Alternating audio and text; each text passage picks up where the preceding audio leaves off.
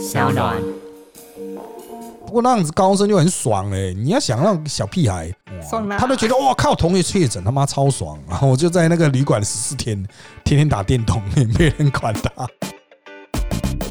大家好，欢迎收听今天的人渣文本特辑开讲，我是周伟航。那今天仍然是由我和 Josefina 嗨，大家好。啊，一起来聊聊这个一周大事啊，一样是政治不正确系列啦。我们精选了国内外的一些重要的主题啊，呃，有些要告一段落，我们才会有一些相对应的呼呼。算是呼吁吗？哈，或是什么分析了哈？不一定了哈，因为有时候是事情已经很明确了哈，但是有一些要提醒大家，那就是呼吁了。啊，比较不明确，那我们进行分析了啊。好，第一个我们一样来看这个国际新闻哈。那这周重大的国际新闻是阿富汗情势，不过这却意外串接到台湾的情势了。我们就啊把它分两个部分来看。首先，我们先看这个阿富汗本身啊，就是塔利班啊，已经基本上完成他全阿富汗的占领啊，除了一两个省还在持续激战。啊，那他们宣称要终结民主体制了哈，改成这个集体意识的制度了哈。那国际通常比较担忧的是阿富汗的妇女权利。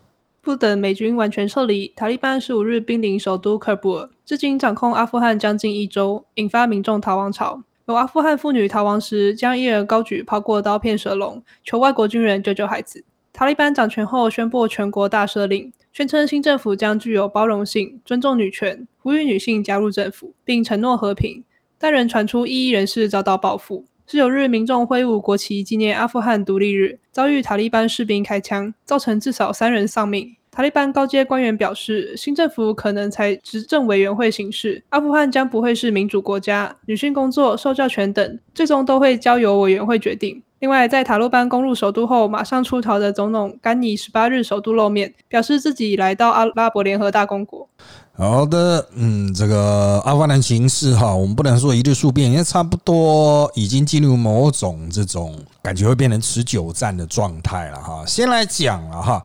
阿富汗本身的这个领，你要讲领土吗？还是说他们的整个国境哈？它是非常复杂的组成。这个国家地形有沙漠、有高山啊，还有一些是属于平原能够农耕的哈。民族啊也分为至少普什图啦，还有北部的塔吉克人，还有一些其他的少数民族。除此之外呢，哈，它还有一些信仰上面的分歧性啊，除了这个。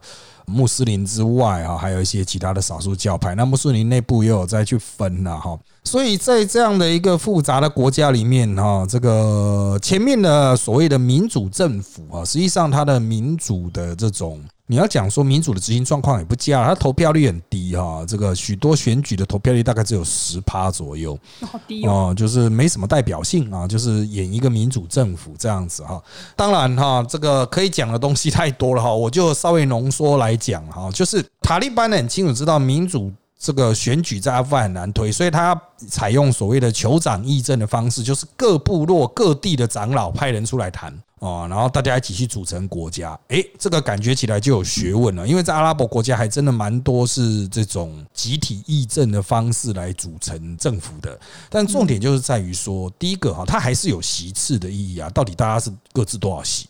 啊，那我的声音是不是真的能够传到这个最高层去，然后具体分到利益？因为大家之所以会加入塔利班的阵营呢，主要就是塔利班答应分钱啦。啊，那塔利班的钱从哪里来呢？卖毒品的啦。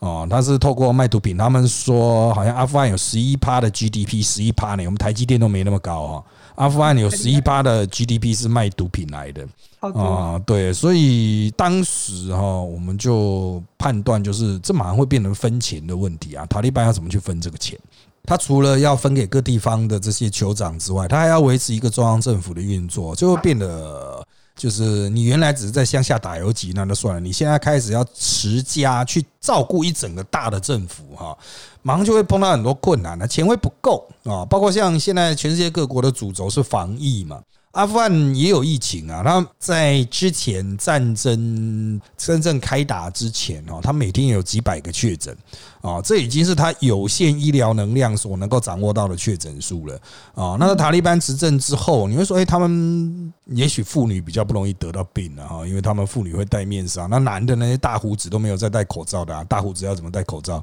塔利班又不打疫苗的，因为他们是非常原教旨主义的，fundamental 真的哈，就不打疫苗的，那个死一波是很难避免的了啊。所以真的哈，这个第一个塔利班的中央政府应该是非常弱势的，不稳定。再来就是地方上应该会因为分钱的关系持续展开战争啊，不代表反塔利班的就是正义的一方，他可能就是觉得我没有分到，我现在就要跟你吵这样子。我认为这个战争会持续相当久的时间，因为美国已经表明就是他不太想介入，他就要走了嘛。啊，那俄罗斯又不敢进去啊，因为之前呃苏联，我们前面有提到，苏联就是被这个战争拖垮了啊。那后面的俄罗斯当然就有前面的经验，就不愿意涉入。中国哈更俗辣了哈，中国就更不敢去介入这种真正在打的地方啊。就是中国敢介入，都是可以给他做一带一路的，但是你真的要派兵去哈，中国不敢。啊，中国会说啊，我们不出兵介入你的内政啊，哈，但讲是这样讲啊，实际上都知道他的兵出去不能打啊，出去会糗大了，就是很难打。就像为什么台湾不派兵去？因为派兵去的话，你一定要派最精锐的去了，不然就糗大了嘛。啊，你的兵根本不能打啊，所以这个问题很复杂，那他们可能会陷入非常冗长的内战。直到有一个新的大国强势介入，或者是他们有办法形成一个新的啊强而有力的哦这种军政府的政体，由军事主导的，那这个军政府的战斗力非常的强啊，可以在相当程度上啊完成这个这个消灭地方上的小型武力。啊，那是塔利班是绝对没有这样子的能力的哈。塔利班是透透过结盟啊，才能够在全国攻城略地，所以我们还是不改之前的看法，会拖非常久。那在拖非常久的前提下呢，哈，那就是美国人他就是先跑啊。啊，不管怎么样，就是这个国家基本上都是动荡不安，原来的那些经济活动都可能就没办法继续了啊，所以就是先把人撤出来再说。美国现在先撤他的有美国国籍的、有绿卡的先走，那再来是跟美国人合作的哈，也要走，大概有六七万吧。美国说从十五号开始撤，撤到二十二号，已经撤了大概一万多。哦，那他们就是打算全部撤完，美军才会走。美军现在还留了大概两个旅左右，哦，就我们台湾编制大概两个旅左右，大概四千多到五千多人啊，继续留在喀布尔执行啊。那他们还有北约的部队啊，就英军啊，或其其他，我记得还有土耳其军队了啊。所以这个原则上来说了哈，就是应该会等美国人全部撤走，还有外国人全部撤走。这个大规模内战才会爆发，在这之前，他们至少会去演一个就是比较临时过渡政府的状况，这第一点啊。所以大规模内战是在即啦哈，但是这个就是要等美军撤出去哈。如果美军没有撤就开始打内战，那就可能会打到美军啊。那因为像今天美军就发布消息，就是说哈，已经有 IS 啊可能要开始进攻机场。啊，IS 就是在阿富汗叫做呼罗珊省啊，那就是 IS 就是他们觉得就是他们要建立一个很大的国家嘛，虽然基本上所有领土都已经被打爆了，整个国家被灭掉，但是还是有一些 IS 在持续活动。还有 Keda 就是盖达组织也有在活动啊，那他们都可能会去攻击空军基地啊，就不能讲空军基地，就是由美国的军队所占领的喀布尔机场啊，所以这个如果美军受到打击的话，受到攻击，美军一定会报复啊。啊，那可能就会有新一波的战争。所以美军撤离的两条件，第一条件就是美国人不能被攻击啊，美国相关人不能被攻击。再来就是第二个，就是他们已经设下了美军重回阿富汗的标准，就是女权啊。因为大家比较关注的是塔利班在上一次执政的五年对于女权的打压啊，所以在于这一次执政哈，他们也清楚知道美国就会用这个当理由重新回来阿富汗啊，因为美国内部也会有压力嘛。啊，所以这次的塔利班也不太敢，就是很贸然的，就是去采用之前的这种操作的模式啊。所以到目前为止，至少在首都喀布尔的局势是很诡谲的哈，就是满街都是塔利班，但是呢，啊，他们也不敢照自己的教法夏利亚去执行啊。我要强调，夏利亚是有很大的诠释空间的。啊，那塔利班是以非常极端的方式来全解 Sharia，没有绝对性了哈。那个不代表是 Sharia 啊唯一的解释，就是伊斯兰教法，叙利亚就伊斯兰教法啊。那他们的解释不带有绝对性，也不带有绝对的权威性，只是他们现在手上有枪而已。所以美国要贬他们的话，哈，这个是有很多方法的，就是啊，就是他就觉得说啊，你这个没有尊重女权，那我要贬你这样子啊。塔利班就是为了避免突然被美国贬，因为现在塔利班很怕，就是他跟美军太接近了。他们现在是就是在阿富汗的各种政府上出没，在各自要交通节点出没。如果美军要突然攻击你的话，你这些人全部会死啊，因为你就等于是暴露在外面给美军打了嘛。啊，之前你是躲在沙漠里面，你在当游击队，美军不太容易捕捉到你，但你现在就堂而皇之在街上走啊，啊，所以塔利班自己也会有点怕怕的啊，所以他就算要剥夺女权，可能要等到美军完全撤走啊，可是美军会完全撤走，就是要等到那个美国人啊，美国的合作者啊，或是一些美国的外包商啊，都平安撤离为止。可是如果盖达去攻击的话，就没办法平安撤离啊。啊，那美国可能就提前发动对他们的攻势，就很麻烦啊，这个就非常的复杂，对塔利班也不太好处理了啊。当然，现在塔利班跟之前塔利班到底有多少差异呢？哈，我必须要强调，现在很多的分析，第一个都是根据过去的塔利班去推敲现在的塔利班。不过，塔利班它也是会进化的，恐怖组织哈这种。啊，极端主义者他都是会进化，为了要活下去，为了要争取到更大的支持，他都会不断的进化。他会去演一些戏，他可能会去调整内部的策略。过去的塔利班甚至这个连男性都不太露脸的。哦，但他们现在也开始露脸，男性也开始露脸。显然，这些新生代塔利班年纪都非常轻，在上一次执政的时候，实际上他们都还不是塔利班，或根本还是小孩子。现在的这批塔利班跟上一批塔利班在人的组成上是有相当的抽换的，只剩某种名称或是理念的成绩。啊，接下来他们会怎么样啊？就持续观察。那我们现在哈要看到的另外一个点，就是国际上对于他的回应啊，这就要再把格局放大了哈。好，我们就来看到第二个主题了。啊，第二个主题就是啊，阿富汗变天之后，西方就面临了痛苦的抉择了啊，就是国际上就出现了所谓的以美论，特别是怀疑啊，这个美国会不会保卫台湾啊？所以拜登呢也特别表态啊，一定会把台湾哈当成跟南韩和日本一样来处理。欧盟表示将与塔利班对话，但并非代表承认塔利班政权。美国表示，未来和阿富汗的关系将取决于他们是否尊重女权与拒绝盖达组织等极端主义运动。中国态度也备受瞩目。分析认为，美军撤离让中国扩大在阿富汗的影响力，但中国人谨慎观望涉入这个复杂的地缘政治。另外，中国官媒趁此时操作美国不可靠的言论。美国总统拜登十八日驳斥，强调阿国情况不同，若任何人侵略北约，美国会做出回应。对台日韩做法也一样。民进党主席蔡英文说，近来阿富汗情势的变化引起很多讨论。他要告诉大家，台湾唯一的选择就是让自己更强大、更团结、更坚定的保护自己。自己不作为，只依赖别人的保护，不是我们的选项。总统府发言人张纯涵二十日表示，感谢美国总统拜登及拜登政府上任后持续以实际的行动，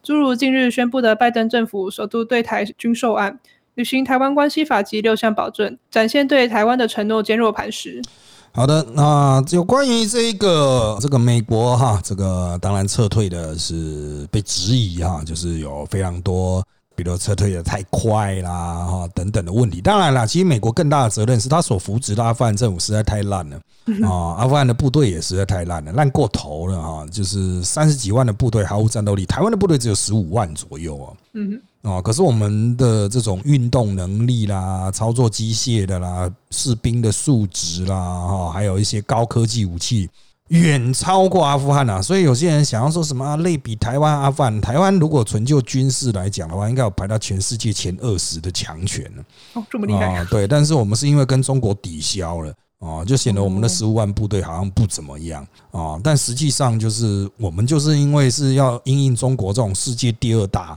啊的军事强权啊，所以我们就要有一定的水准嘛。所以跟阿富汗这一种长期以来都没有独立作战能力的比起来，当然不是同一个等级啊。我必须要强调了哈，把台湾跟阿富汗的战力列在同一个等级哈。这种说法虽然蓝营有一些人丢出来，国内的台湾国内的蓝营有人丢出来，但是也有很多蓝营的人哈，这个拒绝接招哦，就是他们认为这个会得罪军方啊。台湾的军方会觉得说，是不是瞧不起我嘛？啊，因为台湾在军方在某种程度上所操作的武器啦，啊这个演习的强度啦哈，执行任务上，其实虽然我们跟阿富汗就是差在没有实战经验了，不过敌人的等级完全不同啊，使得我们的军队强度是不同的啊。好，那拉回来讲了，世界各国会不会去承认这个新的阿富汗政府呢？我认为这个他们会把它当做是一个长期谈判的筹码，就是你要我承认你，你就必须达成我以下的这一些清单上面的东西。所以哈，这个女权啊、反恐啊，这一定是我们刚才提到两大主轴。那除此之外，人家可能又会再加上一堆啊，比如说，哎，你不能再种毒品了啊，那你塔利班要怎么办？不就倒了吗？阿富汗什么都种不出来啊，那都沙漠。哦，所以对啊，怎么办呢？怎么办呢？你就说啊，你不能再输出毒品了啊，你现在已经当家做主，你不能输出毒品了，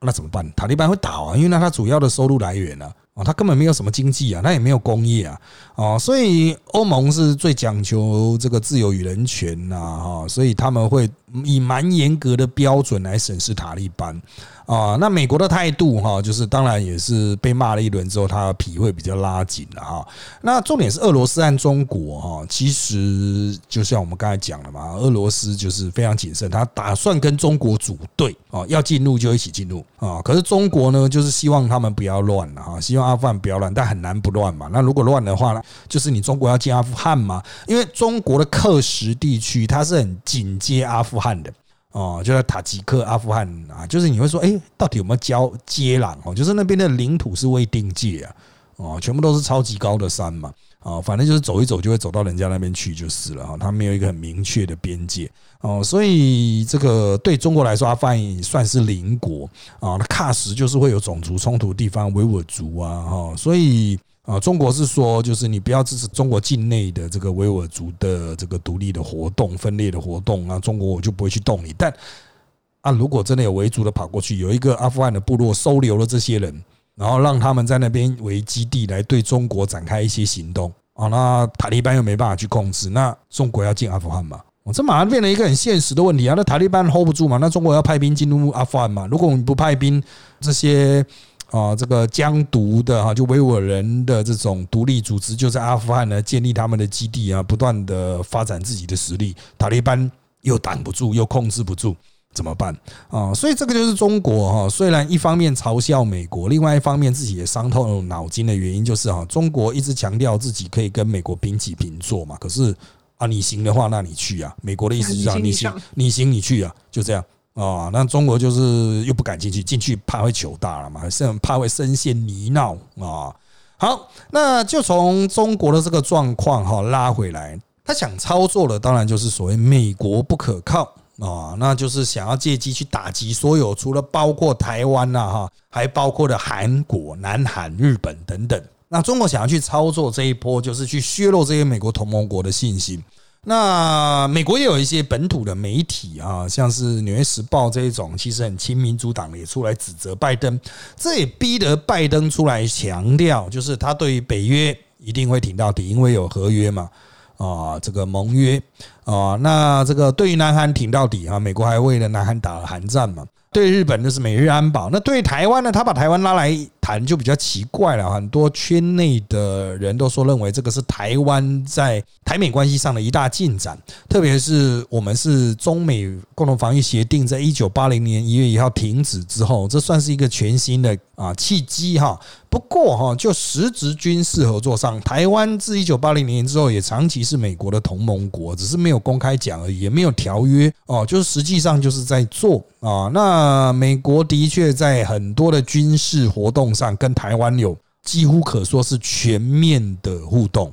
好，那在这样子的状况下，那其实就大家都知道，就是不能明讲，讲中共会生气嘛。所以这一次拜登出来讲之后啊。总统府高层他们其实曾经有整个晚上都在推敲了哈，这个属于比较内幕的消息，就整个晚上都在推敲沙盘推演，就是诶，我们要具体表态嘛，总统出来讲话嘛，或者是不要啊，简单的回应。所以最后面哈。蔡英文并没有针对拜登谈话去做任何表示，是总统府发言人出来，哎，感谢美国啦，我们反正我们长期合作了，然后就这样子简单带过啊。所以过去的话，一件小事啊，总统都会出来大吹大擂，但是在这个部分却非常的小心哦，因为其他大吹大擂的哈，哦，搞不好实质上都没有什么，就是很空虚啦，所以就吹一吹嘛。但真正有在合作的哈，我们就尽量不要让它见光啊。所以我必须要强调啊，虽然有很多哈，比如说统媒啦或红色的媒体会强调啊啊，实际上拜登是失言呐，哈是口误啦，其实没有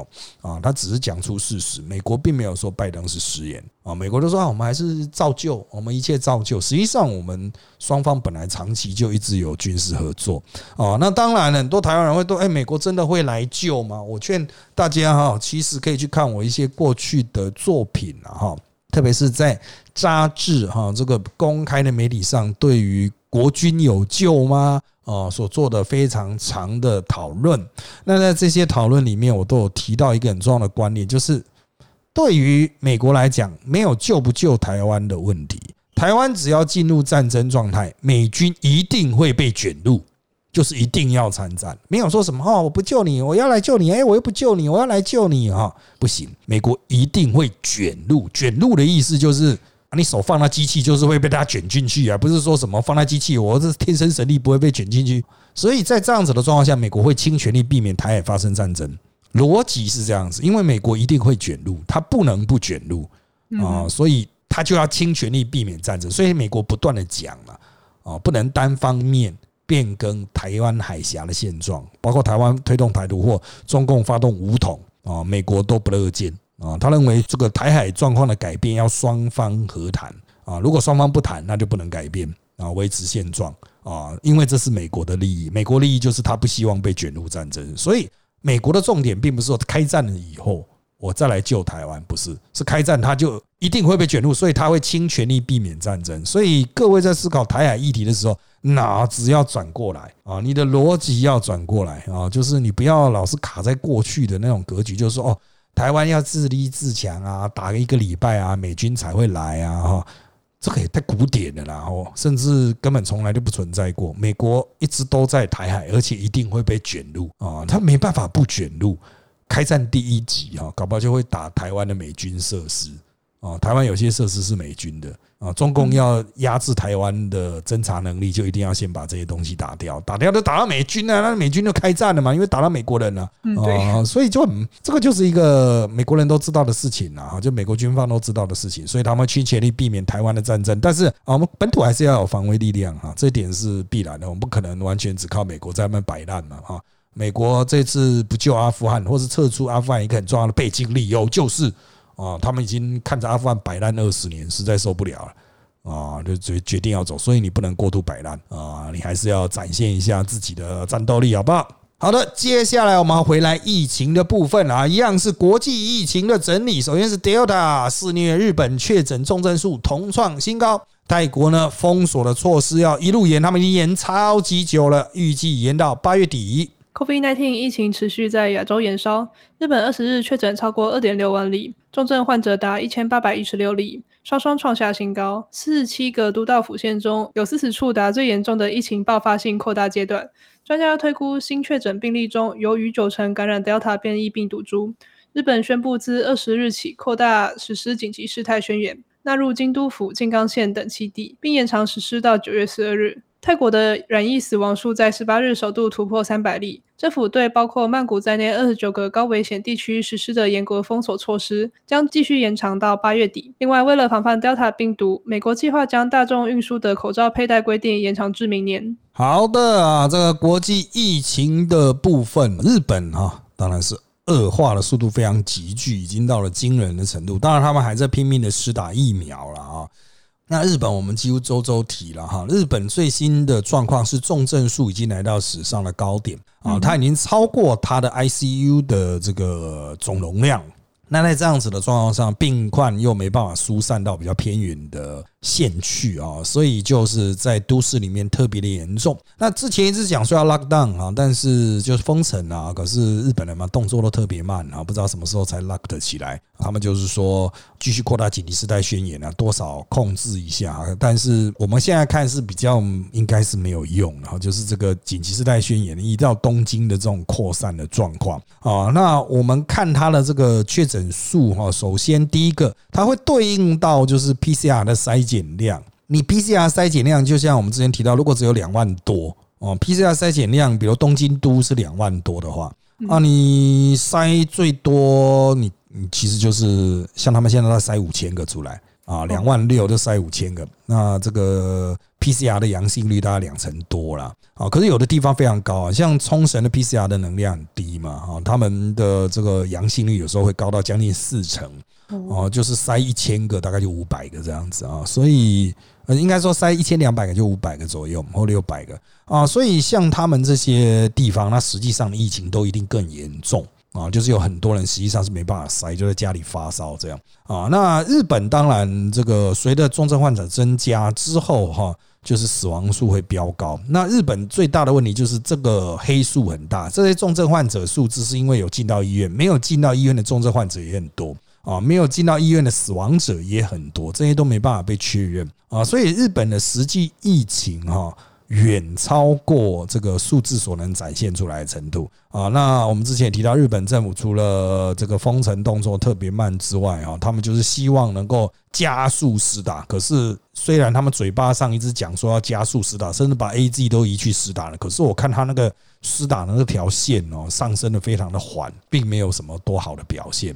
啊！所以我是觉得日本的这个状况可能会持续好很长一段时间。虽然随着很多地方。进行紧急事态宣言，加上真的非常多人生病，造成啊大家不敢出门，而使得病例数成长慢慢趋缓，这个是有可能，但是不代表他们的实质疫情已经被压下来啊。好，那。再来，另外是泰国哈，那泰国它是已经这个封城封很久了，就跟那个马来西亚一样，它封超级久了哈。他们的封城其实就是大的百货公司都关掉。我看了一些泰国 YouTuber 哈，他们所拍的街拍啊，就是基本上就是执行的算是蛮严格的啊，蛮严格的。可是就是一直在增加，就是一直在增加。为什么呢？不知道，那可能跟他们打那个中国的疫苗有关呢，就是防御率比较弱。哦，那你这种原本很强的 BNT 碰到 Delta，大概都会下降到八成，下降到六成。本来 BNT 是九十五嘞，啊，保护力是九十五趴，啊，现在嘞，哦，这个 BNT 它会随着时间会一路衰，有新的研究说 BNT 四个月后就比 AZ 还弱了，哦，那你就要打加强剂。那那种中国产的科兴嘞，科兴原来只有五十趴。对啊啊，更落再落下去的话，到底有什么意义啊？就没有什么意义了，没有意义了。哦，再落下去根本就是打爽的而已，打心安的。当然有人说台湾的高端到底有多少？哦，那当然我们现在都推估值了，应该是不至于跟那个科兴差不多哈。但是我们推估值是跟 A G 可能是差不多哦。那有些人说比 A G 好，但是都是推估值了，只能用推估的，也不知道啊。但至少我们这个打下去安全性应该是比较高。啊，防御力、保护力真的就只有打了才知道。就是你所谓的三期也是实际打下去，然后看他们生病的比例是多少。哦，生病的人里面有多少个是打疫苗的这样子，啊，就去判断看看。但是这个数据都要以后才会出来啊，特别是台湾没有疫情，我们也没办法得知了。好，那当然哈，讲到这个部分，我们就必须要提到了哈，就是美国哈，美国的这个 Delta 哈，这个越来越严重嘛哈，所以他们呢。九月起，哈，开始要针对特定族群来施打第三剂疫苗。那泰国也在研发 mRNA 疫苗上，哈，有一些出奇的成果了。国际最佳 COVID-19 第三剂疫苗成为趋势。美国十八日表示，疫苗对 Delta 变异株保护力较弱，未来防重症效力也可能降低，因此宣布九月起对民众追打第三剂，与第二剂间隔需达八个月。另外，旧金山开全美先河，从二十日起要求民众进入室内商店或大型集会时，需出示完整接种疫苗证明。另外，泰国朱拉隆功大学疫苗研究团队指出，他们自主研发的 mRNA 技术疫苗初期人体试验有良好结果，受试者身上产生的抗体程度与辉瑞及莫德纳相近，希望疫苗能在明年四月问世。中央流行疫情指挥中心指挥官陈时中十七日表示。因应国际间追打施打第三剂 COVID-19 疫苗的趋势，未来不排除再加购其他疫苗，也会尽快扩大 AZ mRNA 疫苗混打的对象。好的啊，这个第三剂啊，这个看来是这个已经算是标准答案了哈。就是过去哈，其实我们哈，特别是像在扎报里面，我们都会反复的去提到。不过它是因为要付费才能看到，所以多数人是不知道的哈。就是呃，我们现在疫苗采购基本上它的原则就是不止第三季哈，它可能第四季、第五季都已经先买了啊。我们的第四、第五季的安排原则上都是莫德纳啊，但莫德纳做不做得出来那是其次了哈。那反正我们就是原则上都设定是莫德纳。好，所以哈，很多人以为说我打了两剂之后就哎功德圆满了，其实不是嘞，它可能跟流感一样，每年都在打啊，你每年都要一直打、一直打、一直打，是有点烦啊。可是没有办法哈，但是而且我们国家有钱嘛，所以这个倒还好。没问题。对，重点是哈，总要有一些国家先打了，像美国，他已经打了两季了嘛，哈，现在开始他打两季的，我记得好像有五十趴了。嗯哼，那他宣布第三季大概要隔八个月哦，所以应该都是到今年底才会开始打了哈。这个依照美国人打第二季的时间，大概是到十月以后哦才会陆陆续续开始打啊。那打第三剂当然啊就会影响到整个全球疫苗的供给啦，全国就更拿不到啊。现在基本上 B N T 和莫德纳的产能都是满的，已经都挤不出疫苗了。啊，所有的合约、所有的宣称都要等到飞机降落才会确定哦，就是没有办法啊。所以大家各国也都在开发自己的疫苗，像朱拉隆功大学，泰国最好的大学啦啊。那他们的疫苗团队就是也有做 m r a 技术啊。那他们是希望明年四月就能问世了哈。不过到了明年四月，可能都已经是次世代疫苗，因为那时候可能有新的变种病毒。现有的 mRNA 技术哈，感觉它的衰退都很快，然后那保护力衰退都很快。那我们台湾自己当然也会在持续在做啊，就是我们现在这个等一下会提到联雅的哈，联雅的那个 EVA 没有过，那他们就直接做三级哈。不过这些公司应该都会在做次世代的，高端也会做次世代。啊，还有一个国光疫苗啊，之前做失败了，一期就失败了，但是现在还在持续努力，也在做二期啦，就是大家会持续制作，所以这个会变成长期战哦，长期战。那重点是生产不出来啦，也不是开发的问题，生产的不出来，很多人一直在讲说什么什么为什么买不到啊，想不通为什么买不到啊。现在应该是讲了，除非你自己能做的国家哈，你要用进口的其实都很困难。哦，你要代工，在自家代工都不见得自己拿得到了，还南韩代工那么多疫苗，他们疫苗供给也有问题啊，啊，所以这个问题啊，长期战啊，长期战这个就看大家的国力了啊，科技力、国力了。这个不管怎么样，台湾的疫苗怎么样，我们总是要先发展起来。啊，然后让它滚动式修正嘛，不断去修正之后，才有办法啊，用自己足够的那种国防战备物资啊啊，这个中疫苗是非常重要的国防战备物资，我们不能老是靠美国啊啊，要是美国不给我们疫苗的话，我们不就垮了吗？啊，所以还是要一些这个自己的技术了哈。好，那个把它往后面谈呢，我先谈一个啊，我认为。最后面啊，不能讲最后面哈，算是一定要谈的这个国际新闻，就是啊，马来西亚执政联盟哈发生内斗了哈，首相穆尤丁辞职了，由另外一个政坛的老头儿来接手了。马来西亚首相穆尤丁去年险胜上台，近来疫情恶化导致民怨沸腾，执政联盟内最大党乌统有若干国会议员不再支持穆尤丁，在野党也拒绝他提出的扩党派合作建议，因此穆尤丁十六日决定请辞，成为马国执政时间最短的政府。马来西亚皇宫任命政坛大佬乌统副主席伊斯麦沙比利为新首相。好的，这个我们台湾人比较少关切马来西亚政坛。啊，只知道他之前那个纳吉被拉下来，那这个首次哈，不能讲首次了，就是马来西亚近年哈第一次出现那个啊翻转。啊，但其实他也不是完全的翻转，因为他也是政坛大佬马哈蒂啊，去结合原来的其他改革派、民主派啊，才有办法打败啊原来的这个国政的这个啊乌统所带领的这个体系。不料呢，这个马哈蒂啊，他想要继续的掌权哈，所以就在他们底下偷鸡摸狗啊，这个想要跟其他的人。交换一些权利来延长他的这个首相任期，应该是这样讲哈。马哈蒂原来讲好是给做一段时间就要交给安华，后来他后悔了，他想要去结合一些在野党的这个人啊，让他能够继续延任，但这个结合失败了哈。失败之后的马哈蒂就下台了。下来之后呢，那大家都在算席次啊，在没有选举的状况下，原本的。啊，算是改革派联盟这一边的木油丁，他都跑去找过去的那些哈这个乌统的人去支持他啊，反正他就凑到了过半的票数啊，那他就上台了哈。那当然了，这个对于改革派来讲，就是原来在这个木油丁原来是传统派那一边的那为了要打败纳吉，他跳到改革派啊，有点像马哈蒂这样子。那后来他为了要自己当首相，他又回去找过去的那一些啊，你要讲说贪腐除群还是什么的，他又回去找啊，这就让那个当初支持这个穆尤丁的人就觉得被背叛了。啊，自己的民主被偷走了，但他就是凑到了过半必要的票数嘛，他就上来当首相。那这个木有丁做做做做到最近呢，真的防疫是做的太烂了。当然，他们也是单压在那个科兴疫苗上了啊。那他们就想办法用科兴去把他们的斯达利提得很高，可是疫情还是恶化的非常非常严重。到最近几天，虽然那个线比较平缓了。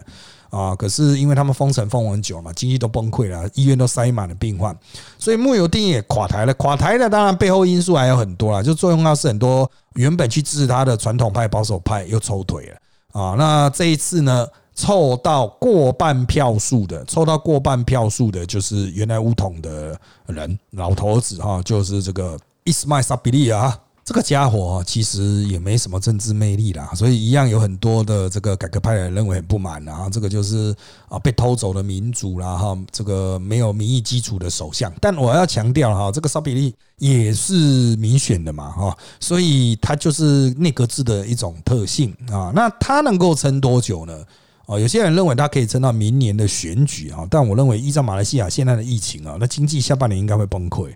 哦，疫情真的太严重，严重过头了。每天两万多人确诊了，开什么玩笑啊？那这个谁都撑不下去了哈。所以我认为马国接下来应该会有一番政治动荡，可能会需要这个不管是怎么样，然后就是我不知道他们有没有什么提前选举啊，解散国会提前选举的机制了哈。接下来可能会啊换首相如换走马灯一样，就谁抽到一百一十。他们好像是一百一十四票还是一百一十二票，还是一百一十票，反正就抽到足够的议员去支持他，就会是新的首相。可是他们都不是一个政党，他们都是属于很多政党的，所以大家这样倒来倒去啊，组来组去啊，变动率应该会非常非常的高啊。所以我们现在认为哈，马国接下来这个辛苦了啊，马国人民应该也是辛苦了啊。好，接下来我们把最后的时间交给我们回到国内，很快速的看一下哈几个重要的消息。第一个是北市九月实体开学啊，目前有三个备案啊，兼顾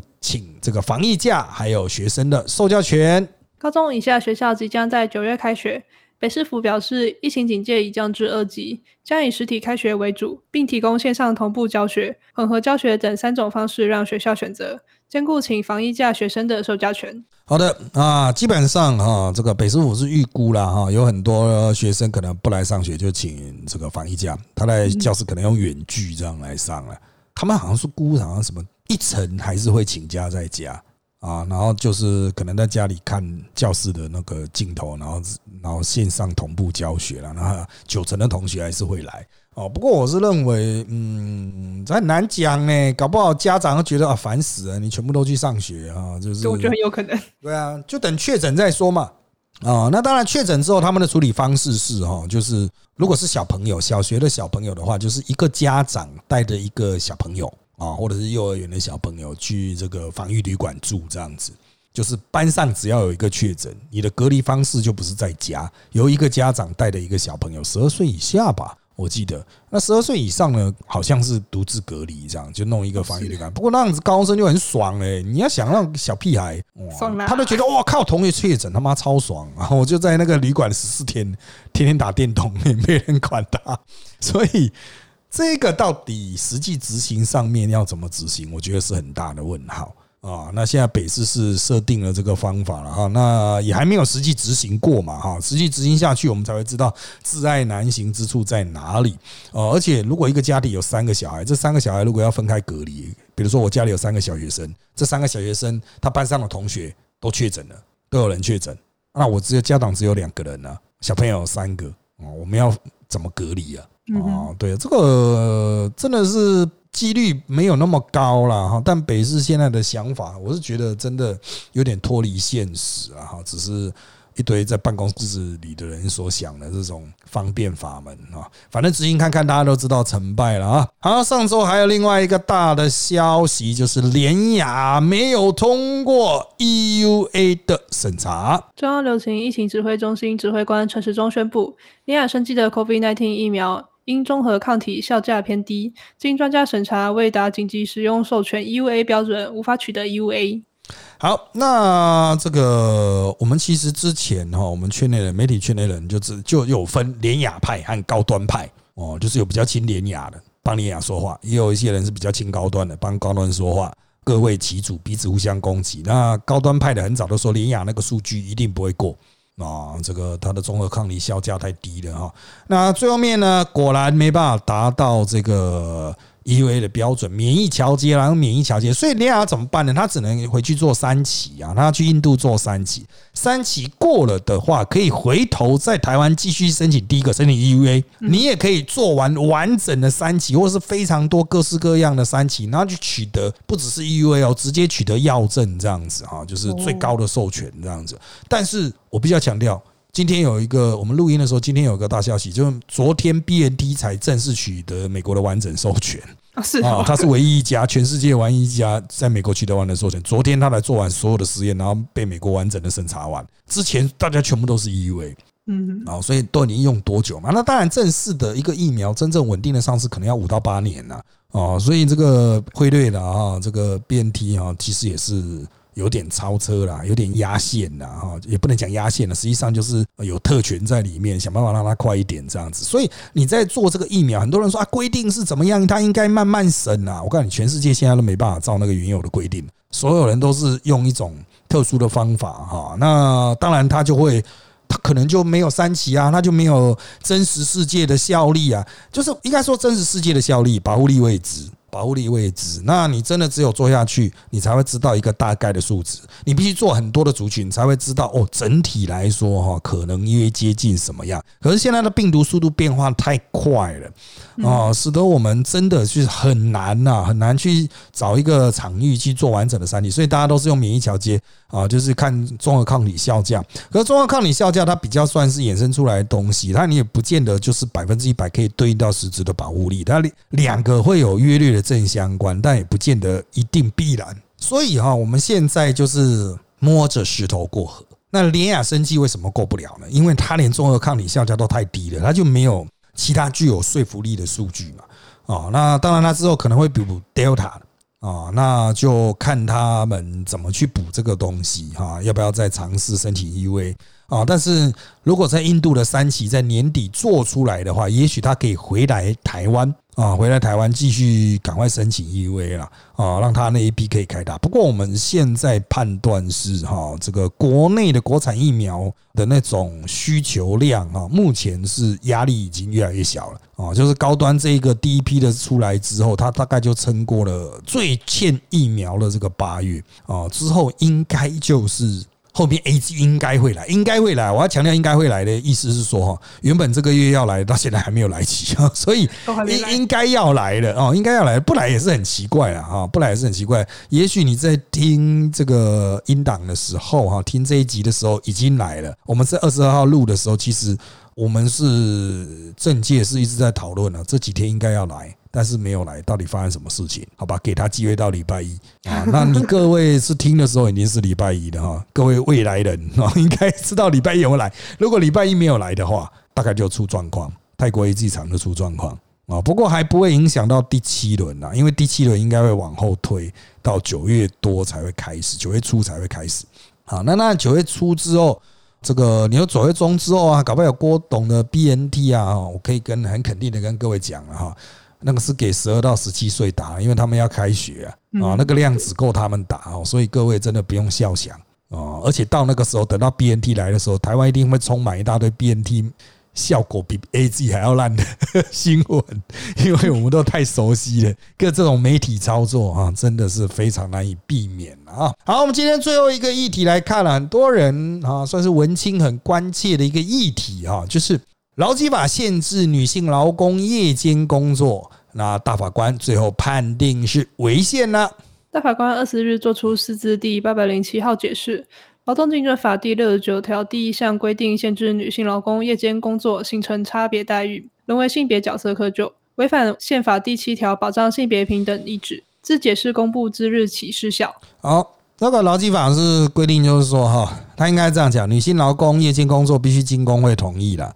那大法官就说，其实这样就性别不平等，男性应该也要经工会同意了。哦，你不能只有女性了哈，但他把直接把这个废掉，就是这个解释是违宪之后啊，他也没有去做其他特别的设定，就等于是就解除了一个工会的权限了哈啊。那大法官当然他也没办法直接造法，就说哎，男性也要啊哈，男性也要工会同意啊，反正就是交给这个立法机关啊去进行修法或相对应的审议。理想上劳权理想上就是只要是夜间工作。啊，就应该经过工会协商啊，但实际上要把这个加进来哈，这个大老板一定会跳起来啊，因为现在我们台湾三班制太多了嘛，这个吵起来哈，这各行各业吵个没完。所以哈，我现在认为哈，虽然这一次的这个判决被大家骂爆了，不过重点是之后哈，这个修法上到底是要怎么样去把原本民进党想要给女性的这种 fever 啊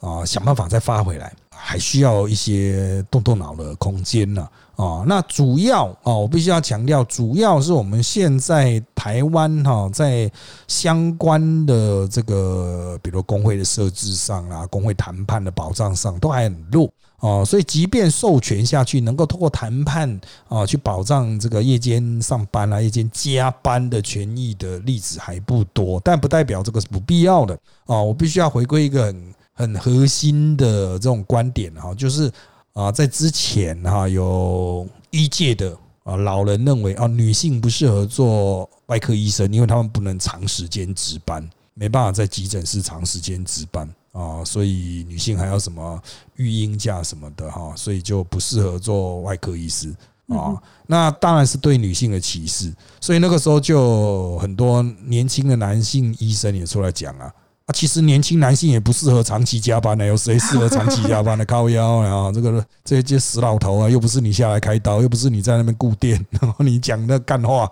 啊，所以重点就是，实际上有些工作对于人类的生理特质来讲，哈，身体特质啊，不是性别差别，对人的生理特质来讲，就是不自然嘛。啊，晚上工作就是特别的辛苦嘛，啊，所以其实应该用一个整体的角度去进行保护。那如果你要给女性某些特别的优待的话，的确要非常小心啊。我们说只能用肯定行动，就是在这个领域里面存在明确的性别歧视哦。那我们要用一种。啊，给他直接加分的方式，或直接给他更高的利益，却不会剥夺其工作权益啊，以免因为有时候你给他太多的那种加薪啊，有些老板都不骗女性的，所以这也不行。怎么样去有效的给予他一些好处，其实是蛮需要智慧的事情啊，绝对不是这个随随便便哦，这个定一条。哦，要求工会要去谈了哈，就算是保障了哈。好，那当然今天的这一集就到这边喽，谢谢大家收听人造门特辑开讲。现在我们在各大 Podcast 收听平台，如商网 APP、Apple Podcast